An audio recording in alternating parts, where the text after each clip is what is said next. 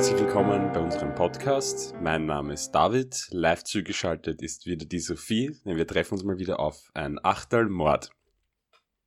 Wie geht's dir, Sophie? Mir geht's ganz gut. Hier in Wien ist immer noch Lockdown, alles hat zu, aber ja, sonst geht's mir ganz gut. Ist vielleicht eh nicht so schlecht. Ich weiß ja, dass du sowieso gerade für deine Prüfungen lernen musst, also ein bisschen Lockdown tut dir nicht schlecht. genau, habe ich weniger Ablenkung. genau, gut so. Jetzt sperren wir dich immer vor Prüfungen einen Monat an. Heute rennt der Schmäh, David. Heute rennt der Schmäh. Der Wahnsinn. ich trinke heute tatsächlich ein Glas Schokomilch.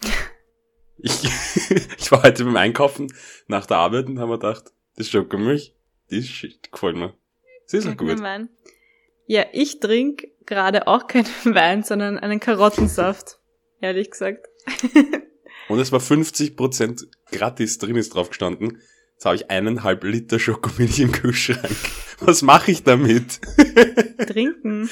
äh, ja, ich bin eh schon gut dabei. Zuckerschock. Siehst du was? Das kauft man, jetzt ist was, das kauft man sich nie und dann aber, wenn man es einmal hat, denkt man sich eigentlich schon geil. Ja, wenn man, manchmal kriegt man so einen Guster, da braucht man das einfach, ich kenne das. Das stimmt, das stimmt. Und Chips mit ähm, Spiegeleigeschmack. Was? Das habe ich noch nie mhm. gehört. Mit Spiegeleigeschmack? Ich auch nicht, deswegen habe ich genommen. Und wie schmeckt das? Mach mal ein ASMR. Schmeckt wirklich nach Eierspeise oder nach was schmeckt es? Mm. Gut oder schlecht? Es schmeckt wie, ähm, wenn du Spiegeleier machst, aber die Pfanne heiß ist, also wirklich heiß ist, und dann hast du am Rand mm, mm diese Stücke, die richtig braun werden und richtig knusprig. Mhm. Genau so schmeckt's. Echt? Hört sich wie ein bisschen geil an. Mhm. Hört sich eh ein bisschen geil an. es passt halt überhaupt nicht zur Schokomilch. Das glaube ich. Das ist gar keine gute Kombi. Okay, warum treffen wir uns? Ich habe heute einen Fall vorbereitet, der wirklich heavy ist. Ich werde jetzt schon mal eine Triggerwarnung aussprechen. Es wird mit sexualisierter Gewalt zu tun haben. Aber ich habe mich bemüht, so wenig detailreich zu erzählen, wie es geht. Ich werde ein bisschen was äh, dazu erzählen, aber wenn es soweit kommt, werde ich eh nochmal so eine kleine Warnung aussprechen. Okay, dann würde ich sagen, starten wir los. Wir befinden uns heute in Japan, nämlich in einer kleinen Stadt namens Misato. Dort wurde am 18. Jänner 1971 Junko Furuta geboren. Junko war ein normales 17-jähriges Teenager-Mädchen. Sie lebte mit ihren Eltern und ihren zwei Brüdern in einem kleinen Haus zusammen und besuchte die Yashio Minami Schule. Also sie war ein ganz normales Highschool-Girl sozusagen. Sie war auch ausgesprochen gescheit und hatte immer gute Noten. Ihr war es auch besonders wichtig, diese guten Noten zu schreiben und sie konzentrierte sich voll und ganz auf die Schule. Also mit Alkohol, Drogen oder irgendwelchen Love Stories mit Burschen oder so hatte sie nichts zu tun. Also das war einfach nicht ihr Ding. Sie wollte, wollte Karriere machen und hat sogar schon ein Jobangebot für nach der Schule gehabt. Auch schon neben der Schule arbeitet Junko, um sich eine Reise leisten zu können, wenn sie die Schule abgeschlossen hat. Junko war nicht nur sehr schlau, sondern auch schön und hatte so sehr viele Verehrer. Einer davon war Hiroshi Miyano. Hiroshi war eigentlich das komplette Gegenteil von Junko. Er war als Schulmopper und Schlägertyp bekannt und ein besonderes Interesse am Unterricht hatte er schon gar nicht. Eigentlich hatten alle eher Angst vor ihm, alle außer Junko. Anscheinend hat genau das auch seine Aufmerksamkeit auf das eher schüchterne Mädchen gelegt und er versuchte sie sozusagen aufzureißen. Aber jegliche Anmachsprüche oder Versuche, Junko zu überzeugen, vielleicht auf ein Date mit ihm zu gehen, schlugen fehl. Junko hatte, wie gesagt, anderes im Kopf. So ein Gefühl der Ablehnung kannte Hiroshi aber nicht. Er war gewohnt, alles zu bekommen. Seine Freunde waren eigentlich nur seine Freunde, weil sie Angst vor ihm hatten. Er war der Gangleader, der Schulmopper. Und er war auch in einer größeren Gemeinschaft, in der er sich besonders wohlfühlte, nämlich in der Yakuza-Organisation. Das ist sozusagen die japanische Mafia. Kennst du die? Ja. Vielleicht kannst du da noch ein bisschen was dazu sagen. Auf Deutsch kann man Yakuza übersetzen mit 893 Und diese Zahlenkombination 893 ist im Kartenspiel Oichokabu ähm, wertlos. Also von daher kommt der Name. Erkennen kann man die Yakuzas an ihren großflächigen Tätowierungen am ganzen Körper. Und wenn ein Mitglied dieser Organisation einen Fehler begeht, wird ihm ein Fingerglied mit einem Tanto, also so ein Schwert, so ich das verstanden, und einen Hammer abgetrennt. Das heißt, so kann man die auch erkennen. Viele dieser Bandmitglieder haben eben so einen Stummelfinger. Magst du noch was dazu erzählen? Wir haben schon mal ganz kurz über Yakuza gesprochen, aber eigentlich nur erwähnt in unserer Folge über die Mafia. Da haben wir auch gesagt, also es gibt ja zum Beispiel in China gibt es die sogenannten Triaden und in Japan gibt es die Yakuza. Im Prinzip ist es ja nichts anderes wie alle diese Mafia-Organisationen einfach eine, eine Gemeinschaft aus verschiedenen Personen, die gemeinsam Verbrechen begehen, die gemeinsam oft Glücksspiel oder andere Betrügereien begehen. Also sie sind gefährlich. In Japan natürlich kann es sein, wenn man einen, zum Beispiel einen Bandenkrieg oder so etwas mit der ähm, Yakuza beginnt, kann das natürlich für Geschäfte oder so ein sehr, sehr, sehr gefährliches Unternehmen sein. Das Besondere an der Yakuza, so wie ich das verstanden habe, ist aber, dass sie in irgendeiner Weise in Japan etablierter ist, als man vielleicht sagen wird, die Mafia bei uns. Also es ist natürlich ein ganz, ganz kompliziertes Thema, aber so wie ich das verstanden habe, ist das so, dass die Yakuza dort durchaus auch öffentlich als die Yakuza auftritt. Also dass die nicht eher, wie man sagen wird, im Geheimen sich verstecken muss, sondern dass sie auch offen und deswegen ist für die auch kein Problem mit diesen riesen Tattoos, weil die sind wirklich ganz bekannt, ähm, diese Tattoos, die wirklich vom Handgelenk weg bis runter zur Hüfte gehen sind das oft so richtig großflächig über den ganze, mhm. also wirklich über die Brust, über die ganze bis hinunter zum Becken. Und es wäre auch für die eben so, da würde sie sofort erkennen. Deswegen ist es für die gar nicht so ein Problem, weil die eh relativ etabliert sind. Und in Japan deswegen auch ein, einen richtigen Stellenwert irgendwo in der Gesellschaft auch haben. Genau, und in eben genau dieser Bande war der 18-jährige Hiroshi Mitglied. Am Abend des 25. November 1988 verließ Junko ihren Arbeitsplatz und fuhr mit dem Fahrrad Richtung nach Hause.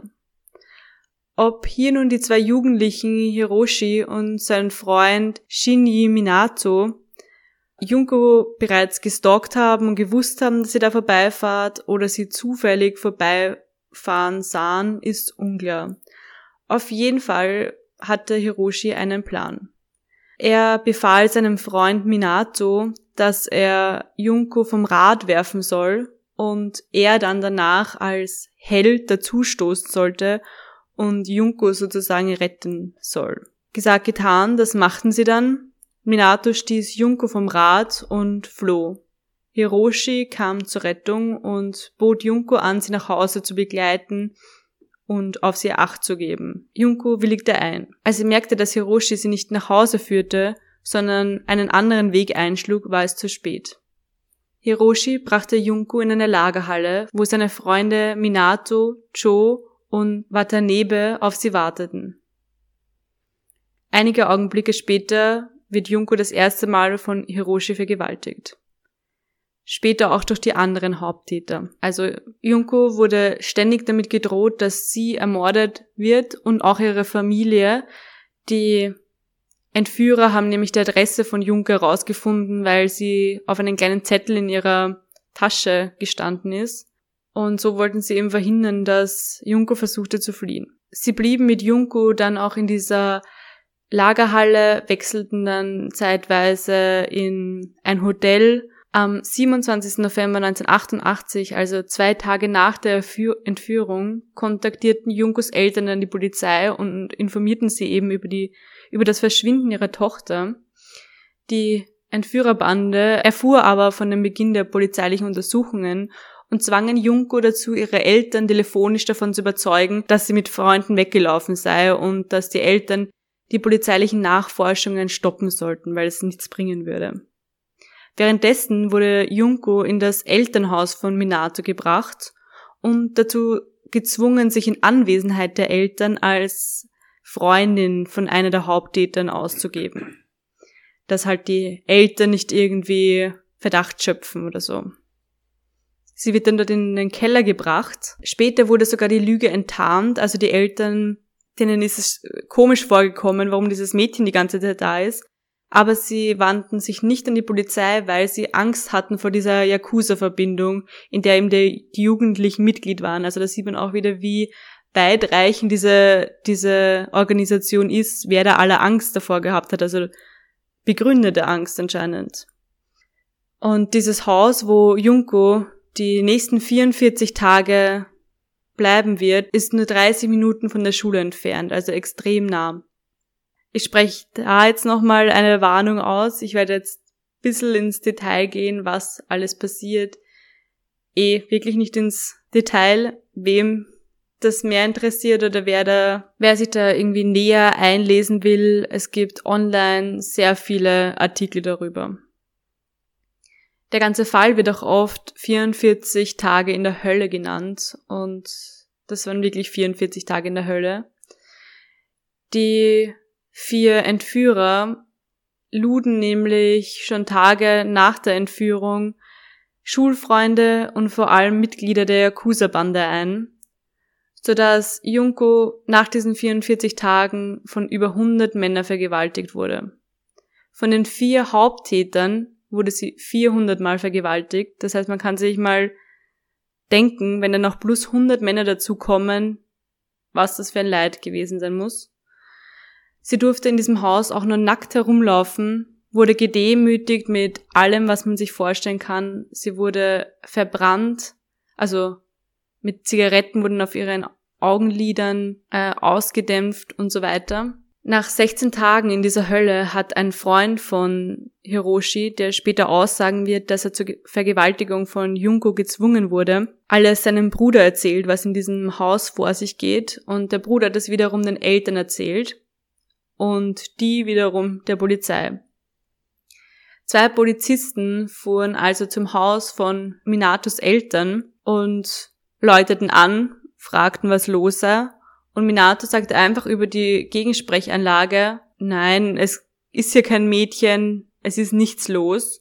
Und mit dem gaben sich die Polizisten zufrieden. Das heißt, mit, diesen, mit dieser Aussage von Minato, dass nichts los ist, dass niemand im Haus ist, gingen sie einfach wieder.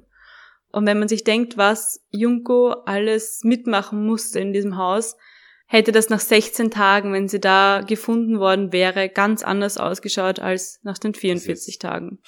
So eine schreckliche Vorstellung. Also, ah, ganz schlimm. Und vor allem, da wird man noch immer irgendwie so böse, wenn man sowas hört. Das ist so mhm. schrecklich.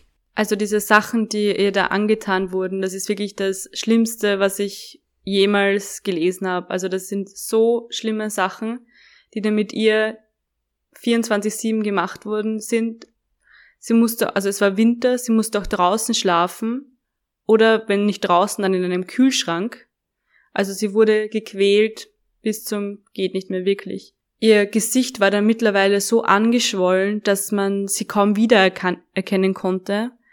Essen und Trinken konnte sie nicht in ihr behalten, also sie musste sich sofort übergeben und auch ihre Blase konnte sie nicht mehr kontrollieren. Nach einer Zeit war das Ganze so schlimm, dass ihr, ihre Haut, ihr Körper nach Verwesung zu stinken begonnen hat, sodass Hiroshi und seine Freunde das sexuelle Interesse an ihr verloren haben. Und so entführten sie ein neues Mädchen, eine 19-jährige Frau, die sie auch zu viert vergewaltigten, aber dann freiließen. Am 4. Jänner 1989 zwangen die Jugendlichen Junko dazu, mit ihnen eine Partie Mahjong zu spielen. Das ist ein Kartenspiel. Und Junko gewann diese Partie. Und das muss der Punkt gewesen sein, wo die Jugendlichen ausflippten. Also sie bestraften sie noch mehr dafür, dass sie diese Partie gewann. Und Junko, die eigentlich eh schon halb tot war, wurde noch mehr misshandelt. Ihre Beine wurden angezündet, also immer wieder angezündet eigentlich, und dadurch verfiel Junko in einem Schock und verstarb darauf. Als die Jugendlichen dann die Leiche sahen, verfielen sie in Panik. Die Mörder steckten Junkos Leiche in ein Rollreifenfass und füllten es mit Zement.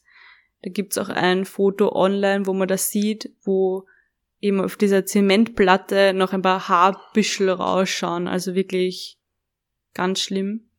Und dieses Fass lagerten sie in einem leeren Warenhaus. Am 23. Jänner 1989 wurden Hiroshi und sein Freund wegen der Vergewaltigung jener Frau verhaftet, die sie während Junkos Gefangenschaft entführt hatten. Hiroshi und sein Freund eben nahmen aber an, dass die Ermittler sie wegen dem Mord an Junko ähm, festgenommen haben. Also sie haben geglaubt, sie haben das Ganze schon entdeckt und hätten Junkos Leiche gefunden. Und aus Angst, dass jeweils der andere den anderen verpetzt sozusagen, haben beide voneinander getrennt alles gestanden. Und die Polizei auch zu der Leiche geführt. Nochmal kurz zu den Altern dieser vier Haupttätern. Hiroshi war zum Mordzeitpunkt 18 Jahre, die anderen 16 Jahre und 17 Jahre. Ich finde, das muss man sich auch mal vorstellen. Also unbegreifbar das Ganze. Da die Täter zum Tatzeitpunkt minderjährig waren, ähm, sicherte der Richter ihnen Anonymität zu. Also die Presse und so sollte nicht erfahren, wer Junko getötet hat und wie das alles vonstatten ging. Aber eine japanische Zeitschrift veröffentlichte dann die ganzen Identitäten der Täter. Im Juli 1990 wurde Hiroshi, der als Anführer der Jugendlichen identifiziert wurde, zu einer 17-jährigen Freiheitsstrafe verurteilt, welche aber kurz darauf auf 20 Jahre im Hochsicherheitstrakt erhöht wurde. Sein Freund Joe erhielt ein Strafmaß von acht Jahren im Jugendgefängnis. Seine anderen zwei Freunde jeweils zu fünf bis neun Jahren beziehungsweise zu fünf bis sieben Jahren Freiheitsstrafe. Alle diese vier Jugendlichen wurden, nachdem sie entlassen wurden, sofort wieder straffällig, wieder wegen schwerer Körperverletzung, so schlimm, dass zum Beispiel Joe 1999 wieder zu sieben Jahren Gefängnis verurteilt wurde. Junko wurde am 2. April 1989 beigesetzt und bekam dann noch nachträglich ihren Schulabschluss vom Direktor ihrer Schule ausgestellt, was ich auch irgendwie so einen traurigen Nebenfakt finde. Junko hat alles dafür getan, dass sie in der Schule gut ist, dass sie mal später einen guten Job haben wird und so weiter. Aber dazu ist es nie gekommen. Joes Mutter hat das Ganze nicht so gut aufgenommen und hat danach das Grab von Junko ruiniert, die Blumen also ja, komplett ruiniert, weil sie meint, dass Junko das Leben ihres Sohnes zerstört hat. Weil natürlich alle diese vier äh, Jugendlichen und später Erwachsenen haben nie einen Job gefunden. Wer will auch solche Leute als Arbeitnehmer haben oder was auch immer. Ähm, es haben dann alle auch ihre Nachnamen eigentlich geändert, aber die wurden wieder publik. Also man wusste einfach, wer wer ist. Die Freiheitsstrafen, die den Tätern auferlegt wurden, fanden ein großes Medieninteresse, weil sie weithin als zu niedrig empfunden wurden, was ich auch mhm. nachvollziehen kann. Ja, es stieß auf komplette Empörung, weil, also wenn man sich das durchliest, was sie alles mit dieser Junko gemacht haben und dann ist der 20 Jahre im Gefängnis und kommt raus und ist nach fünf Jahren wieder im Gefängnis. Also, es ist ein ganz, ganz, ganz sch schlimmer Fall. Und ich finde es halt auch immer ein ganz, ganz schweres Thema mit, ähm, ist eine Strafe zu hoch, ist eine Strafe zu niedrig. Und ich verstehe es auch immer, dass solche Aussagen wie die von der Mutter, dass da jetzt das Leben des Sohnes ruiniert wurde, sind einerseits total schrecklich und man kann sich eigentlich gar nicht vorstellen, dass sowas eine Person sagt, weil ich meine, dieses Mädchen wurde da gequält und ermordet und das die, die ist nicht daran schuld, dass das Leben des Mörders ähm, irgendwie jetzt in den Sand mhm. gesetzt ist, sondern das ist seine eigene Schuld. Er hat, sie hat sich nicht dafür entschieden, dass er das mit ihr tut. Das ist, sowas ist immer. Aber dass sie dann noch die Nerven hat, das Grab von, von der Junko zu zerstören, die solche Qualen erlitten haben, ich finde das einfach pervers. Ich meine, was ist ja, das für eine Frau? Ja, das ist ganz, ganz schlimm. Das ist, Natürlich muss man immer sagen, okay, das ist ihr Sohn und was weiß ich, nur das ist was, das ist, ich mir fehlen einfach gerade wirklich die Worte, weil das ist eine so schreckliche Sache, dass man da nicht irgendwie wenigstens äh, eine Demut zeigt, dass man da nicht irgendwie sagt, ja, das ist schlimm, das ist schrecklich und ich schäme mich eigentlich dafür, dass das mein Sohn ist und nicht, dass ich sag, mein Sohn, mhm. der Arme, ist jetzt, weil da die Medien so schlimm sind, ist dem sein Leben ruiniert. Das ist, das ist wieder diese Täter-Opfer-Umkehr irgendwie für mich auch, weil das ja in gar keiner Relation steht. Ja, klar, dass die, die Jugendlichen nie einen Job finden werden, sich selbst wahrscheinlich auch keine Familie aufbauen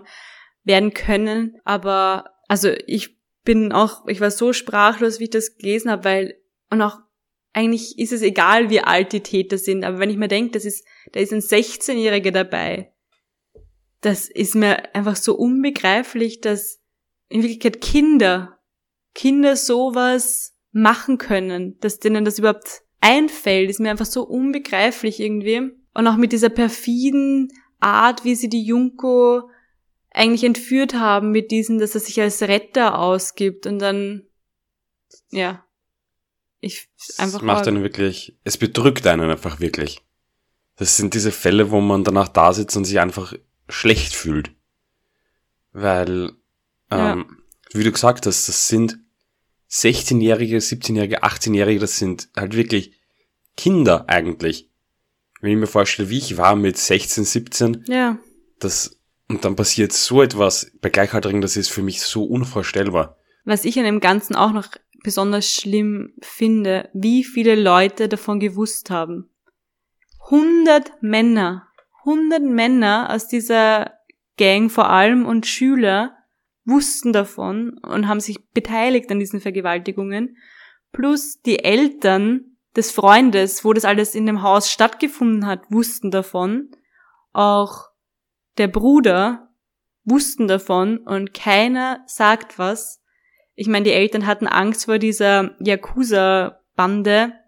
Ich weiß halt nicht, wie, wie einflussreich die sind. Wahrscheinlich werden die schon Einfluss, so einflussreich sein, dass Polizei und so weiter auch nichts dagegen machen kann. Aber ich, das macht mich auch so sprachlos, wie viele Leute davon wussten, wenn man sich, na. Das finde ich auch ganz ähm, schlimm irgendwie an dem Fall, wie du eben gerade gesagt hast, dass das so viele waren und dass dann niemand etwas dagegen tut.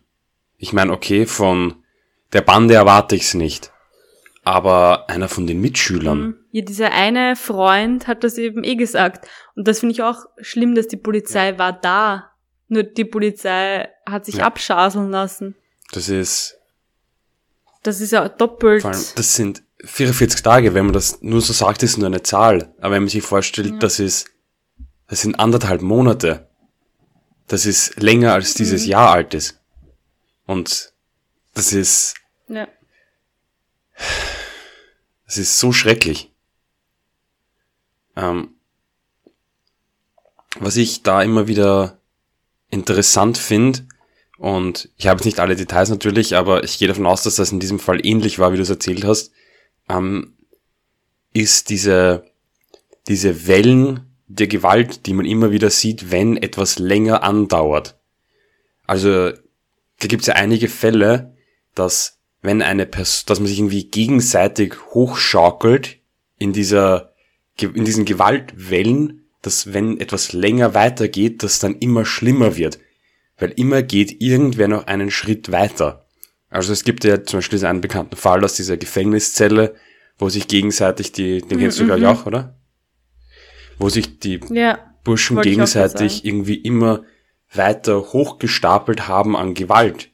Also dieser Fall, den ich da jetzt gerade gemeint habe, war im, im, ähm, im Jahr 2006, im November 2006, in Siegburg in Nordrhein-Westfalen. Drei Häftlinge, also drei jugendliche Häftlinge in einer, in einem Gefängnis ihren 20-jährigen Mithäftling so lange gequält haben, bis er am Ende verstorben ist. Also das hat begonnen, dass er am Anfang irgendwie wenn ich mich richtig erinnere, war das so, dass er am Anfang irgendwie der Halter für die Toilettenbürste war. Und dann haben sie angefangen, ihn anzuspucken, ihn anzupinkeln und dann, es wurde eben, es hat sich so ganz langsam gesteigert. Das war eben, die waren ein Wochenende gemeinsam in dieser Zelle, ohne dass irgendwer mal hineingeschaut hätte, ohne dass irgendwer da irgendwo mal gesagt hätte, okay, ist bei denen da drin alles okay oder so. Und dann haben sie ihm langsam immer schlimmere Art von Mutproben und Anführungszeichen gemacht, wo eigentlich jedes Mal nur der eine Mithäftling so ihr Opfer war. Und sie haben sich dann im Prinzip gegenseitig immer weiter hochgeschaukelt. Er hat sich doch dann am Ende selber erhängt, oder? War das nicht irgendwie so? Es war am Ende dann so, dass sie versucht haben, also er hat seine eigenen Abschiedsbriefe schreiben müssen und dann haben sie ihn mehrmals versucht, mit Kabeln ähm, zu erhängen. Und am Ende haben sie dann eben einen Strick aus Bettlaken gemacht, da, mit dem sie ihn dann letztendlich erhängt haben, beziehungsweise sie haben ihn mehr oder weniger dazu gezwungen, sich selbst zu hängen und alleine diese Prozedur soll ganze zwei Stunden gedauert haben. Also zwei Stunden lang haben die versucht, ihn irgendwie, der schon komplett entkräftet war nach den ganzen vorigen Demütigungen und Schlägen und sowas. Und dann haben sie ihn erhängt eigentlich. Weil es waren ja sehr wohl sie. Es waren ja die zwei nicht er selbst. Also, es war ganz, ganz schlimm. Wenn ich mich da, wenn ich mich da recht erinnere, war da, glaube ich, auch irgendwas mit einem Spiel, dass sie ein Spiel gespielt haben. Vielleicht auch ein Kartenspiel, kann das sein? Und das widerspiegelt sich ja beim Junko-Fall jetzt auch, weil alles hat ja, ist ja dann extrem eskaliert, nachdem sie dieses Kartenspiel gespielt haben und Junko gewonnen hat. Und für mich wirkt es irgendwie, als wäre das Ganze auch einfach nur ein Machtspielchen, weil hätte sie nicht gewonnen, hätte sie verloren, wäre sie sicher genauso bestraft worden, weil sie verloren hätte. Und dass sie eine so gut wie tote Frau, es ist leider so schon gewesen sicher, noch dazu zwingen, ein Spiel mit ihnen zu spielen. Das ist einfach alles für mich so unbegreiflich, dass, ich weiß gar nicht, wie ich das sagen soll, dass die einfach nur extrem sadistisch gehandelt haben. Ja, auf jeden Fall. Das ist, ich finde das einfach immer so, so schlimm und auch dieser Fall aus dieser Gefängniszelle damals hat mich ja auch so, das einfach, weil das waren ja auch Jugendliche, die waren ja auch ähm, alle knapp unter 20 und ich glaube, in dem Alter ist man doch einfach leicht ja, was man jetzt so als Gruppenzwang fast bezeichnet, da irgendwie hineinzubauen. Und das ergibt dann auch für mich irgendwo wieder zu diesem Grund, warum keiner etwas dagegen getan hat. Weil du ja mit in dieser Gruppe bist und jeder, der dort war, war ja irgendwo auch mit strafbar. Jeder von denen hat ja mitgemacht und es ist ja nicht so, als hätten die nur zugeschaut. Die haben alle mit vergewaltigt, die haben alle mitgefoltert. Und dann bist du natürlich irgendwo in diesem Ding drin. Und dann einerseits beginnt immer einer irgendetwas Schlimmeres zu tun, bis dann eben die Gewalt eskaliert in solchen Fällen. Und das ist einfach unvorstellbar, wenn man sich, wenn man an das Opfer denkt, dass da über so lange Zeit diese Misshandlungen mitmachen hat müssen, sich eigentlich gar nicht wehren kann gegen die. Und dass dann trotzdem die Angst bei allen anderen, auch zum Beispiel vor dieser Yakuza und so, so groß ist, dass man eigentlich das Opfer fast vergisst. Und das ist mhm. eine ganz, ganz schlimme Vorstellung. Auch diese Machtspielchen, dass sie ja eigentlich in der Hand hatten, also dass sie eigentlich ihr Leben in der Hand hatten. Ich fand es auch so schlimm, wenn man liest, also teilweise war sie ja wirklich schon weggetreten und sie haben trotzdem immer wieder Wasser auf ihren Kopf geschüttet, dass sie wieder zu sich kommt, dass sie die Schmerzen miterlebt und so weiter. Also. Da hätte ich jetzt ja. eine Frage. Ich weiß nicht, ob du das weißt, ob das vielleicht irgendwann bei der Gerichtsverhandlung oder so rausgekommen ist. Mhm. Hatten, ähm, war es eigentlich immer die, das Vorhaben von dem Burschen, dass sie stirbt? Also das kommt nicht wirklich raus. Ich glaube, ihnen ist es wirklich eben am Anfang um um diese Vergewaltigungen gegangen. Ich glaube, sie haben ein, ein, ein Mädchen, dass sie sich halten können, sozusagen für Vergewaltigungen gesucht. Ich glaube, das war der Hauptgrund.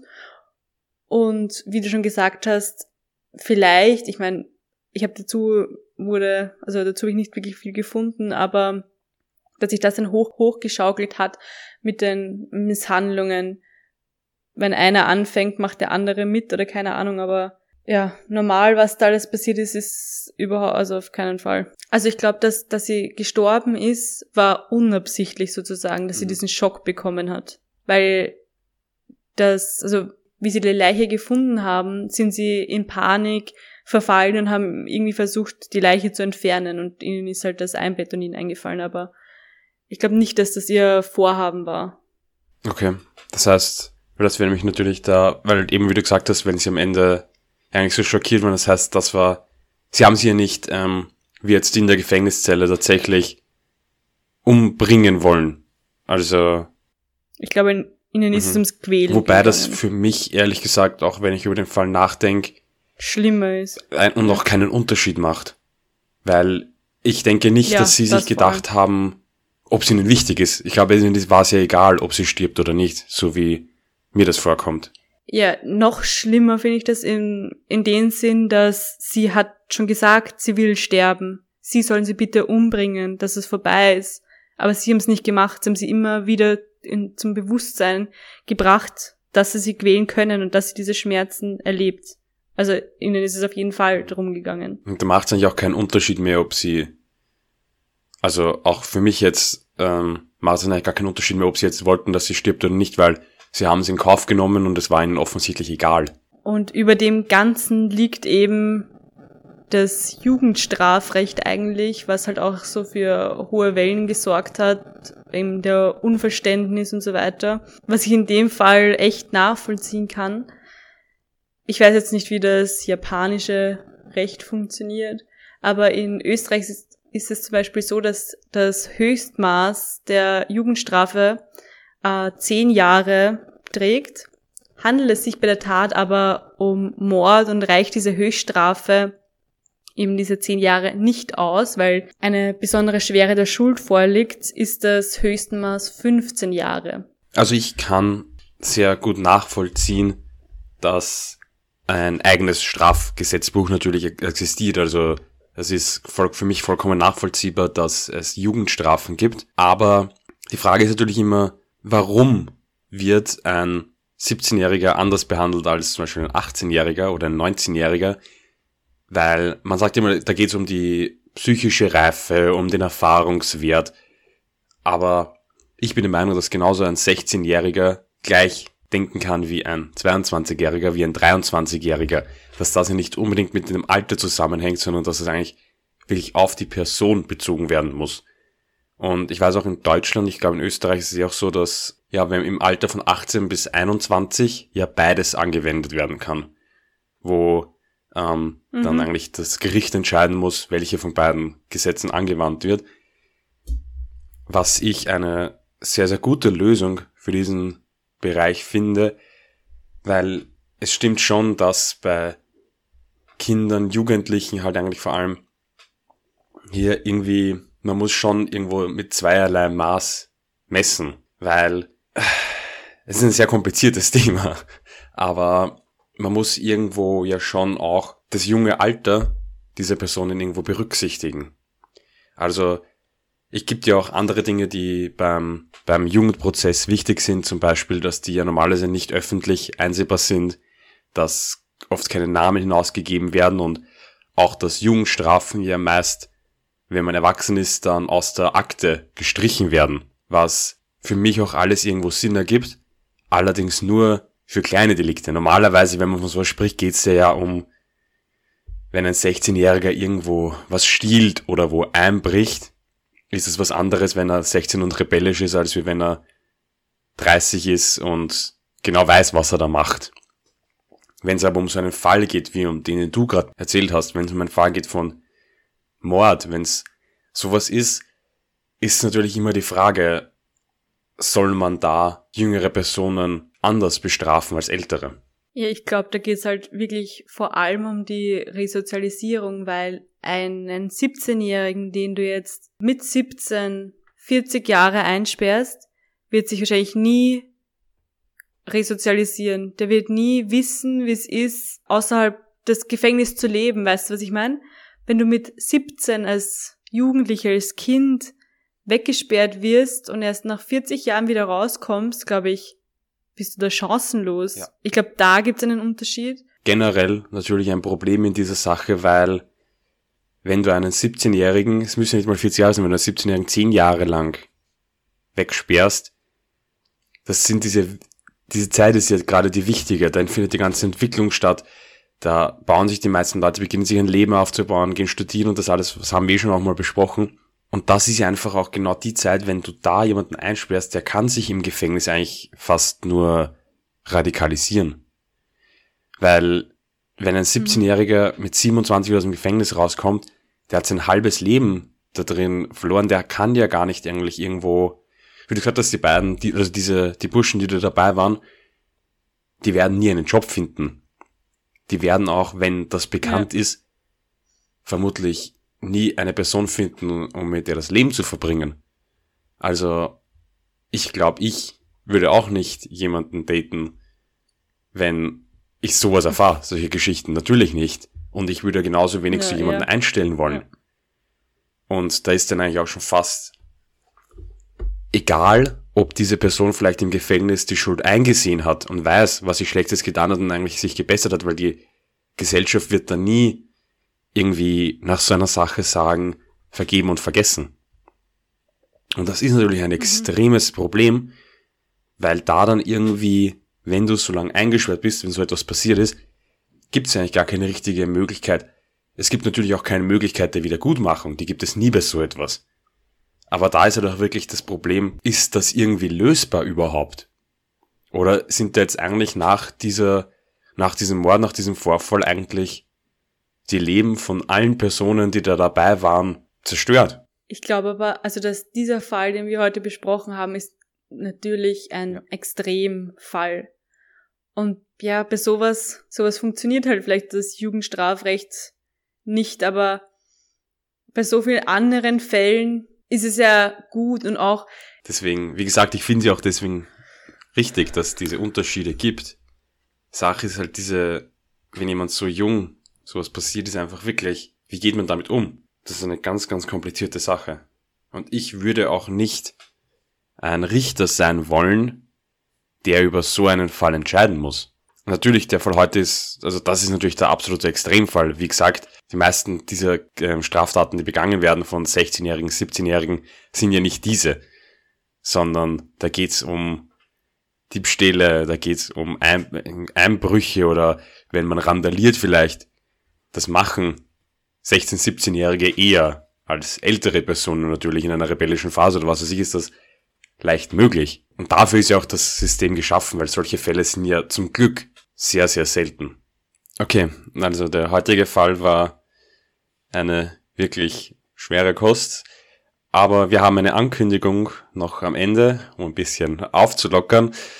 Und zwar, wenn die nächste Folge erscheinen wird am 15. Februar, möchten wir davor eigentlich noch eine kleine Special-Folge am 14. machen, denn am 14. Februar 2021 ein Achtelmord ein Jahr alt. Und das wollen wir feiern mit einer kleinen Special-Episode. Und zwar haben wir uns gedacht, wir machen da wahrscheinlich ein Q&A. Also ihr könnt uns ab jetzt eure Fragen schicken per E-Mail oder auf Instagram. Da wären wir eben ein Achtelmord vom Podcast per E-Mail, ein Achtelmord at gmail.com. Schreibt uns und wir werden uns dann diese Fragen alle anschauen und für euch beantworten. Also darauf freuen wir uns schon. Wir freuen uns auf eure Fragen und bis dahin. Also wir werden noch unsere Achtel austrinken, beziehungsweise diesmal unsere Schokomilch bis in zwei Wochen.